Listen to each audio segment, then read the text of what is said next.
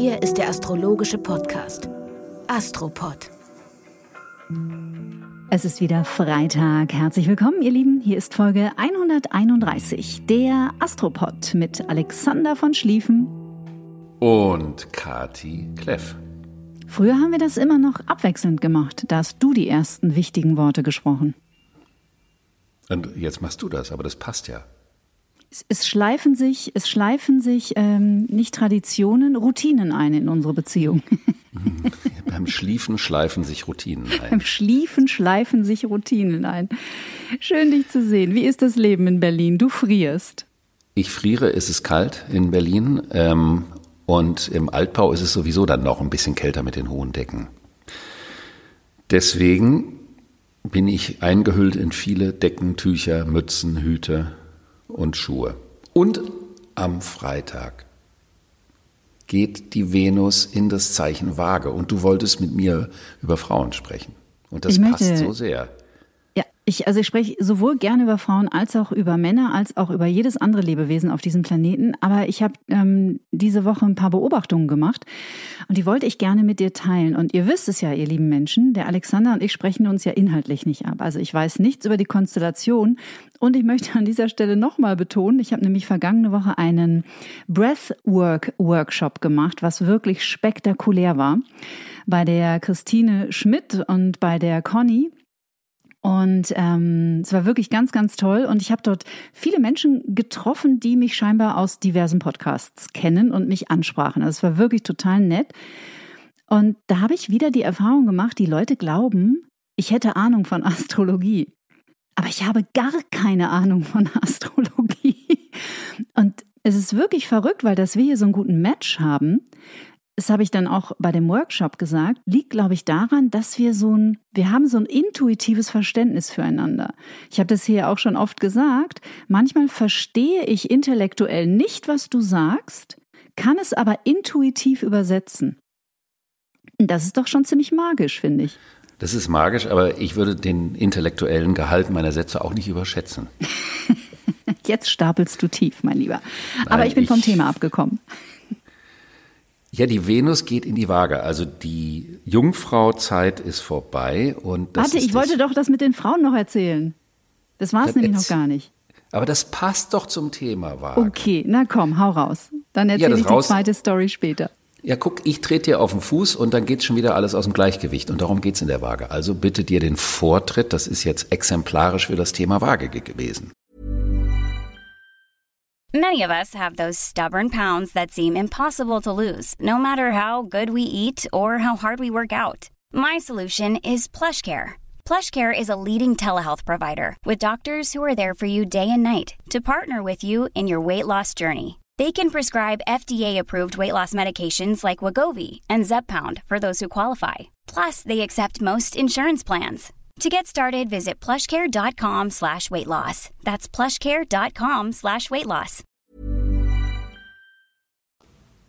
Siehst du, und das hätte ich schon wieder gar nicht wissen können. Also hier, ich halte mich kurz. Ich habe in der vergangenen Woche eine Serie gesehen und die handelt von fünf Frauen in Irland und ist eine total nette, unterhaltsame ähm, Familienserie. Und da ist mir was aufgefallen. Das sind ganz normale Frauen. Die sind zwischen, ich würde mal sagen, 30 und 50 und man sieht die in dieser Serie immer mal wieder auch im Badeanzug oder in der Jogginghose. Und da ist mir klar geworden, wie verkorkst unsere Wahrnehmung ist durch das Schönheitsideal von Frauen in den letzten 40 Jahren. Und wie wir uns wieder daran gewöhnen müssen, ganz normale Frauenkörper zu sehen. Weißt du, wie ich meine? Also nicht alle Schauspielerinnen in allen möglichen Filmen sehen aus wie Giselle Bündchen und haben sich acht Monate körperlich auf diesen Film vorbereitet, um bloß keine Delle am Körper aufzuweisen, sondern das sind einfach ganz normale, tolle, starke, coole Frauen. Aber das Gehirn ist an den Anblick von normalen Frauen in Film, Serie, Unterhaltung, Entertainment noch überhaupt nicht gewöhnt. Das fand ich echt eine krasse Erkenntnis. Aus diesem Grund gucke ich ja keine Serien, weil ich die Frauen da alle so langweilig finde. Aber siehst du, jetzt kannst du wieder einsteigen. Das ist doch mal ein guter Beginn. Jetzt sagst du natürlich die ganze Zeit, du verstehst nichts von Astrologie, aber das, was du gerade erzählst, ist das Kernthema des Zeichens Venus in der Waage. Das meinte ich mit Intuition.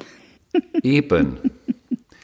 Also die Sonne ist ja jetzt in der Waage, dann hatten wir den Neumond in der Waage, nächste Woche haben wir einen Vollmond in der Waage.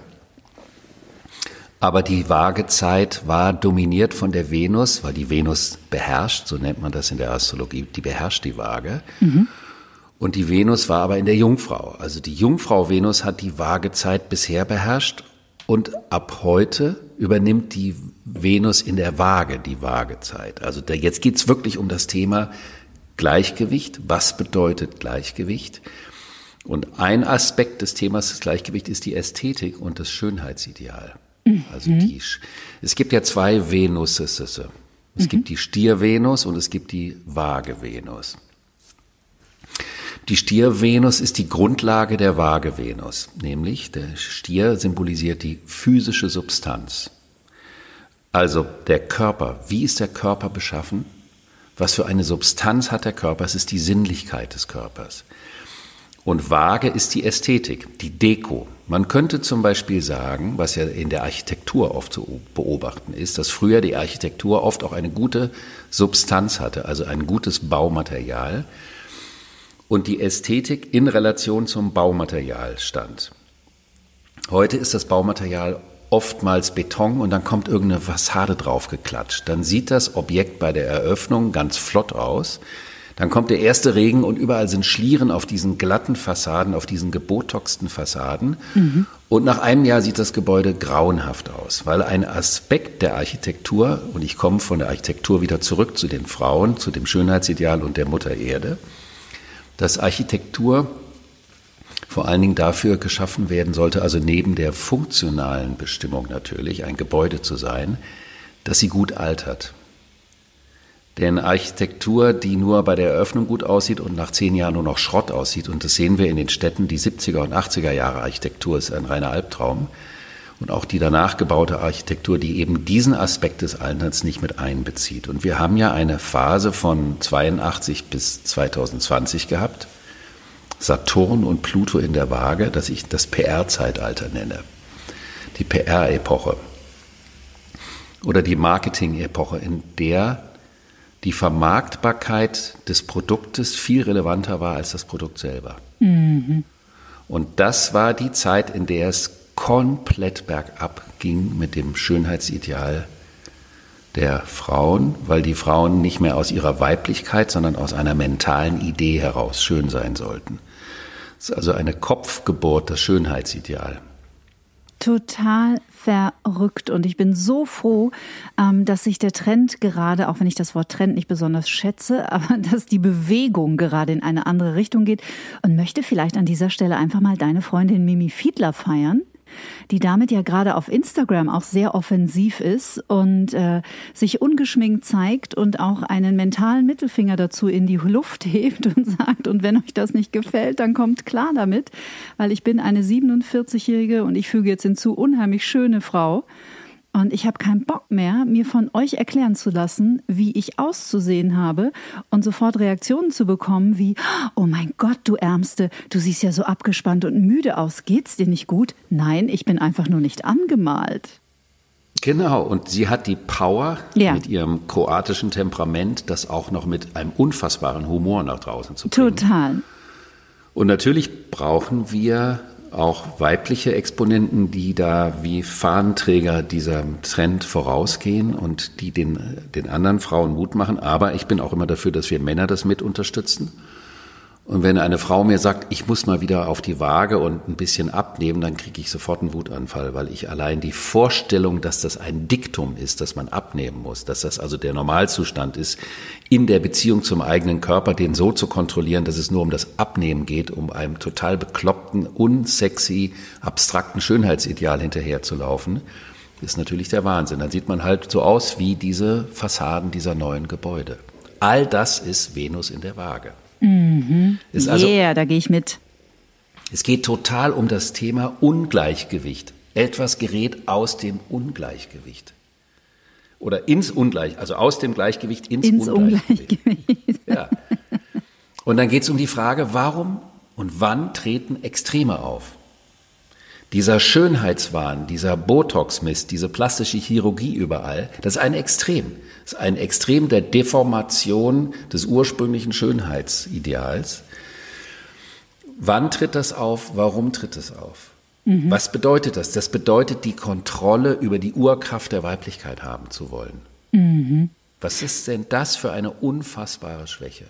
Aber das passt ja dann, also es ist ja unglaublich bemerkenswert, weil es passt ja genau zu dem Thema, was gerade in Iran los ist, wo sich Tausende von Frauen erheben und sich wehren und aufstehen gegen die Unterjochung ähm, des Patriarchats seit zig Tausenden wahrscheinlich von Jahren. Da bin ich jetzt geschichtlich wirklich, da würde ich mit sehr gefährlichem Halbwissen glänzen. Deswegen mag ich mich da gar nicht so tief reintauchen. Aber ähm, es passt ja genau in diese Zeit. Das passt ganz genau in diese Zeit. Das ist der Abgesang des Patriarchats, die Lächerlichkeit des Patriarchats, die Lächerlichkeit der Männlichkeit zu versuchen, die Weiblichkeit zu unterdrücken und in Kontrolle zu bekommen, was nicht funktioniert. Mhm. Weil jeder Mann, jeder Erdreichmolch mit seiner Zigarre im Maul und seinem Zweireiher wurde aus dem Körper einer Frau geboren. Und wer mhm. das nicht respektiert, hat von sich und dem Leben sowieso nichts verstanden. Mhm. Du siehst, ich bin ganz schön aggressiv. Das passt zu dem Thema der Waage. Nämlich, was bedeutet das, wenn etwas aus dem Gleichgewicht? Was bedeutet eine Scheinharmonie? Ich habe ganz viele Fragen. Mhm. Was bedeutet die Denkaggression? Was bedeutet eine Begegnung ohne Konfrontation? Also diese Fragen kommen jetzt überall auf den Tisch. Warum läuft in der Welt alles aus dem Gleichgewicht? Damit wir die Werte wiedererkennen können. Wo, inwieweit wird durch eine Ungerechtigkeit ein Ungleichgewicht sichtbar, was wir aber sehen müssen, damit wir es wiederherstellen können? Die mhm. tiefe Bedeutung der Harmonie ist Harmonie durch Konflikt in der Astrologie. Waage heißt nicht Harmonie, eitel Sonnenschein mit Botox platt machen und alles sieht gut aus, sondern Harmonie bedeutet, dass auch durch einen Bruch, durch eine Begegnung, durch eine Konfrontation eine Harmonie hergestellt wird. Wir leiden ja eigentlich in der westlichen Welt unter einer Beziehungslosigkeit. Wir sind nicht genug miteinander, wir sind in Scheinbeziehungen. Wir haben uns mit vielen Dingen abgefunden. Wir wissen gar nicht, was das bedeutet, für die Werte und für die Dinge zu kämpfen. Und das wird uns überall gerade in diesem Epochenwandel gezeigt, dass bestimmte Grundwerte, von denen wir dachten, die sind da, die wir für garantiert genommen haben, die werden durch Extreme relativiert und plötzlich müssen wir kämpfen mit dem Mars für die Werte und für das Gleichgewicht. Das ist total paradox. Es ist Krieg und Frieden. Naja, wir sind ja auch die Weltmeister des Unausgesprochenen. Ne? Und da bin ich wieder bei meinem Lieblingsthema Trauma. Denn es ist ein wesentliches Merkmal von Trauma, Dinge unter den Teppich zu kehren und nicht in die Konfrontation zu gehen. Bei uns war alles super früher. Nein, es war ganz schön. Es war total schön. Meine Eltern waren immer total lieb. Ich habe alles bekommen. Es war total schön. Und wenn man dann mal ein bisschen tiefer schürft, dann merkt man, hm, vielleicht war nicht alles so wahnsinnig schön wie wir uns das in unsere Erinnerung hinmalen. Das ist ja das Thema der Denkaggression. Mhm. Die Gefahr der Vagebetonung im Horoskop, dass wenn man sagt, alles ist schön und gut, das wird schon alles, das ist natürlich manchmal notwendig. Das heißt also, die Generationen, die diese Traumata im Krieg erlebt haben, die hätten vielleicht bestimmte Situationen gar nicht gestalten können, ohne das Verdrängen. Aber dann gibt es Zeiten, in denen die Dinge aufgearbeitet werden müssen, auch durch die Folgegeneration, was ja das tolle epigenetische Thema ist, wo das aber auch bedeutet, sich zu konfrontieren und zu gucken, was passiert da eigentlich. Mhm. In der Musik kann man sagen, dass die Schönheit und die Harmonie nicht dadurch entsteht, dass irgendwelche netten Klänge aneinandergereiht werden, so wie in bestimmter esoterischer Musik, sondern das, was die wirkliche große Schönheit ausmacht, besteht aus extremen Brüchen, aus dem Kontrapunkt, aus Disharmonien, die wieder nach Auflösung streben, aus komplexen, manchmal verwobenen Melodieführungen.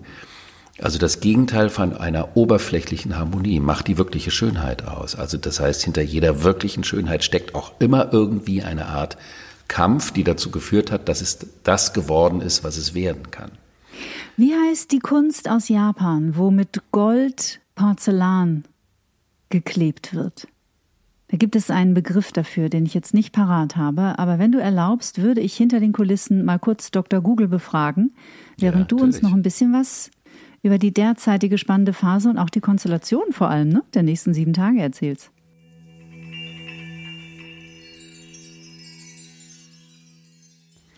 Ja, die Hauptkonstellation ist ja, dass die Venus in die Waage gegangen ist und dass dann am Samstag die Venus auf den Jupiter trifft in einem Spannungsaspekt und das auf dem Grad, wo dieser Neumond stattgefunden hat. Also können wir uns fragen, in welchem Lebensbereich ist bei mir etwas nicht im Gleichgewicht? Warum ist es nicht im Gleichgewicht?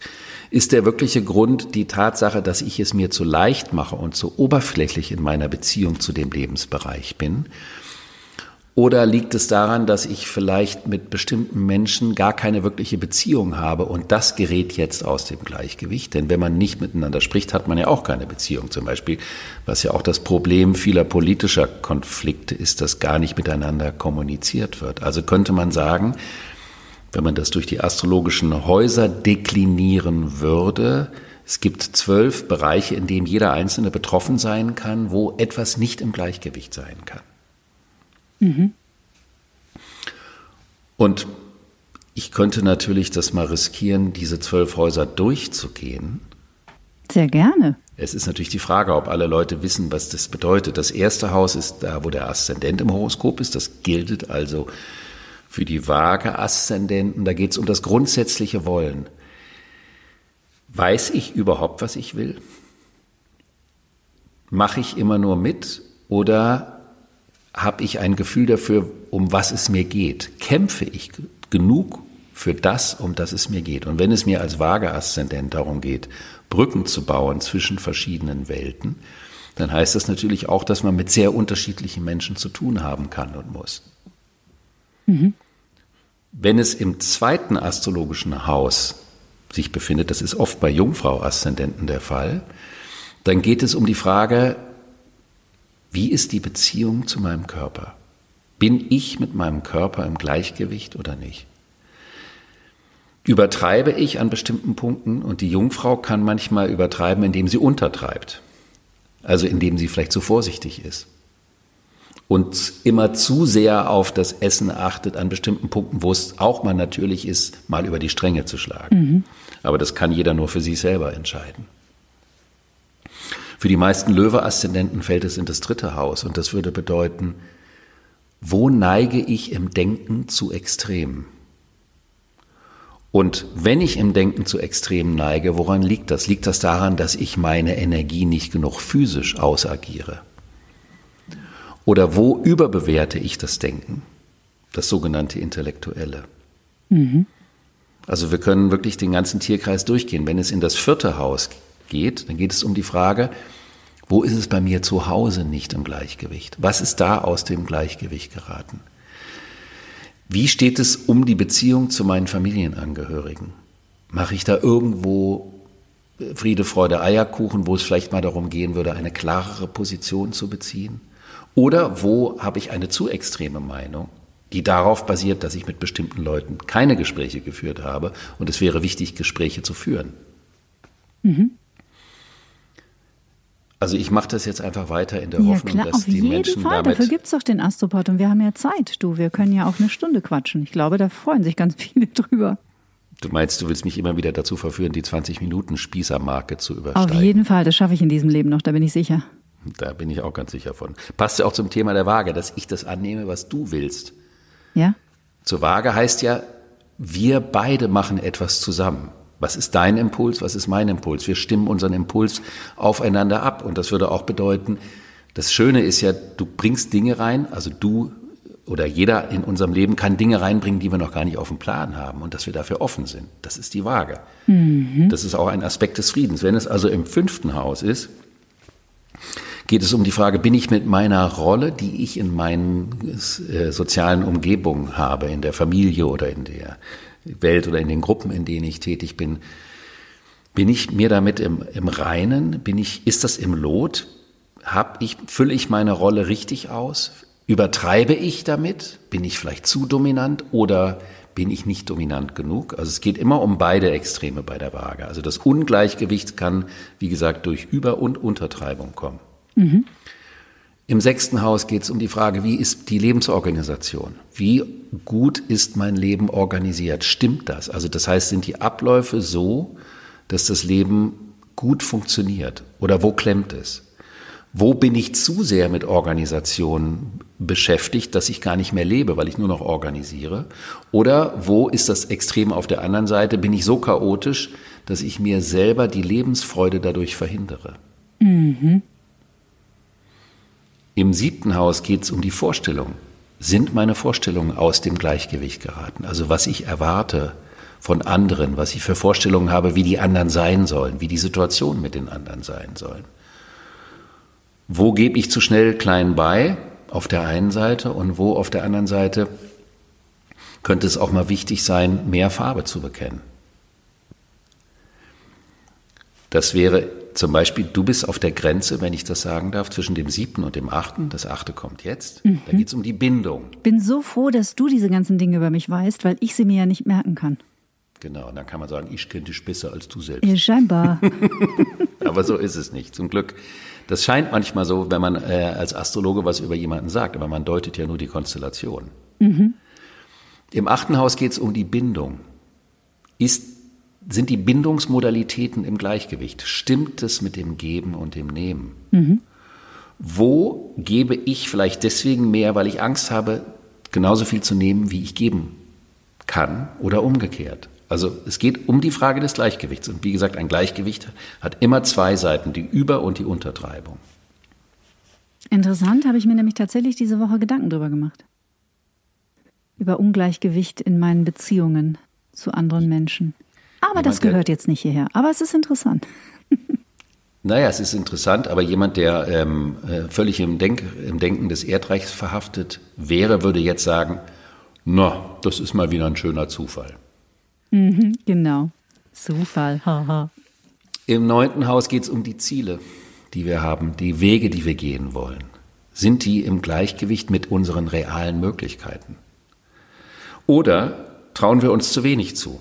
Also übertreiben wir mit dem, was wir uns für die Zukunft vornehmen und zutrauen, oder untertreiben wir da? Im zehnten Haus geht es um den Status quo unserer Berufung. Ist das im Gleichgewicht? Haben wir das Gefühl, dass wir das erreicht haben, was wir erreichen können, dass wir die Anerkennung für das bekommen? Oder dass wir vielleicht uns Anerkennung ergattert haben, die uns in Wirklichkeit noch gar nicht zusteht. Das ist auch möglich. Das kommt sogar sehr, sehr gerne vor. Mhm. Im elften Haus geht es um die Ausgeglichenheit in den Netzwerken, mit denen wir zu tun haben also in den Netzwerken, in denen wir uns bewegen. Wie ist unsere Position und unsere Beziehung zu den Netzwerken? Stimmt da alles? Muss danach korrigiert werden? Wo muss danach korrigiert werden? Und im zwölften Haus geht es um die Welt des Verborgenen. Wie ist meine Beziehung zu den dem normalen Leben verborgenen Kräften im Leben? Also man könnte sagen dem Mystischen oder dem Geheimnisvollen. Kann ich das akzeptieren, dass es Dinge gibt, die ich mit dem Verstand nicht begreifen kann, die viel größer sind als das kleine Ich oder der kleine Verstand? Wo versuche ich durch bestimmte Weltanschauung oder man kann ja auch eine spirituelle, konzeptionelle Philosophie haben, die versucht, das Unerklärbare zu erklären? Aber das Schöne an der Astrologie ist, dass sie dem Unerklärbaren, dem Ungreifbaren einen Ort gibt, der nicht erklärbar sein muss. Mhm. Und so kann man sich das vorstellen. Jeder, der das über sein Horoskop weiß, kann sich dann eben fragen, in welchem der Lebensbereiche findet diese Konstellation statt und in Beziehung zu den drastischen Dingen, die gerade in der Welt aufbrechen und überall fallen die Zusammenhälte auseinander, überall gerät alles aus dem Gleichgewicht. Warum ist das so? Was wird uns dadurch sichtbar? Mhm. Wo müssen wir ein neues, substanzielles, authentisches und adäquates Gleichgewicht herstellen? Dann haben wir noch eine Konstellation für diese Woche. Das ist nämlich der Merkur, der wird direkt läufig, nachdem der die ganze Zeit rückläufig war. Das heißt also, es ist eine gute Überlappung, dass diese Fragestellungen nach dem, wo Dinge aus dem Gleichgewicht in Extremen sind und wo sie wieder in ein Gleichgewicht, in ein neues, richtiges Gleichgewicht kommen sollen, dass die mit dieser rückläufigen Phase, die ja eine Revision bedeutet, also ich überlege nochmal, ich gucke nochmal nach hinten. Und dann geht's ab dem Zeitpunkt nach vorne. Und dann geht's auch darum, vielleicht gerade, zum Beispiel, wenn wir das äh, Beispiel von dir nehmen, wenn es also um die Frage der Bindungen geht, mhm. wo ist das Gleichgewicht? Wo ist es nicht? Wo empfinde ich, dass es nicht ist? Warum ist es nicht? Was kann man daran tun? Dann auch darüber zu sprechen. Mhm. Also das zu kommunizieren, vielleicht sogar zuerst mal sich selber aufzuschreiben und dann in die Kommunikation zu bringen, weil das wichtig ist. Krieg ich gleich Schnappatmung. Ja kriegst du Schnappatmung? Ach Mensch, dass es bei mir aber auch ausgerechnet die Bindung ist. Das muss ich ja mit anderen beklären. Dann. Das kann ich ja nicht mit mir ausmachen. Du kannst es schon in erster Linie mit dir ausmachen, weil es ja darum geht, dass du erkennen kannst für dich, ohne dass wir da in irgendwelche Details gehen, mhm.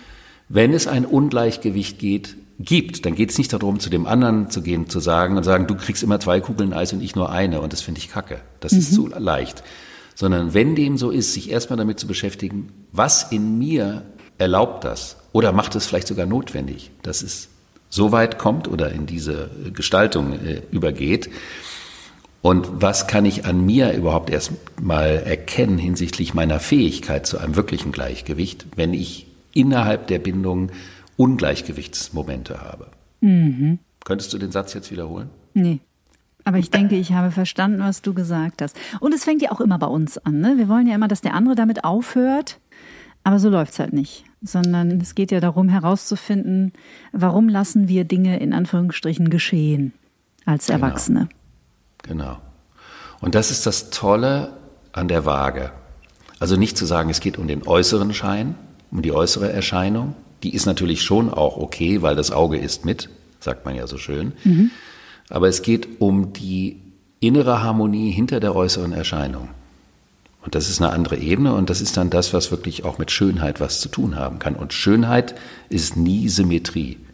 Schönheit ist immer das Besondere, die, äh, die organischen Dinge, die etwas aus dem Gleichgewicht bringen. Und da passt das Wort, nach dem ich äh, gesucht habe vor ein paar Minuten und die Auflösung des Astropod-Rätsels in dieser Woche ganz besonders gut. Ich ähm, darf auch ein bisschen was vorlesen. Ich suchte den Begriff Kintsugi oder Kintsukuroi. Hast du davon schon mal gehört? Nein. Das ist eine traditionelle japanische Reparaturmethode für Keramik. Keramik- oder Porzellanbruchstücke werden mit Urushi-Lack geklebt. Fehlende Scherben werden mit einer in mehreren Schichten aufgetragenen Urushi-Kitmasse ergänzt, in die feinstes Pulvergold oder andere Metalle wie Silber und Platin eingestreut werden. Und zur Geschichte die Einfachheit und die Wertschätzung der Fehlerhaftigkeit stehen im Zentrum dieser Anschauung. Vor diesem Hintergrund entwickelte sich Kintsugi, die Goldverbindung, die den Makel hervorhebt. Ist das nicht schön? Ja, aber die Japaner haben ja in ihrer Kultur sowieso eine unglaubliche Ästhetik. Mhm. Also die japanische Kultur ist unfassbar in ihrer Subtilität, ist also eine Art vage Kultur, kann man sagen, diesbezüglich. Ich ich finde die Formulierung, die Wertschätzung des Makels einfach großartig. Ja. Passt schön zum Astropod. Und zur Venus in der Waage. In diesem Sinne wünschen wir euch eine ganz wundervolle Woche und ich danke dir für den schönen Impuls aus Japan. Sehr, sehr gerne. Feiert eure Makel, ihr Lieben. Oder Meghan Markle. Es bleibt euch überlassen. Schönes Wochenende. Tschüss. Bis dann.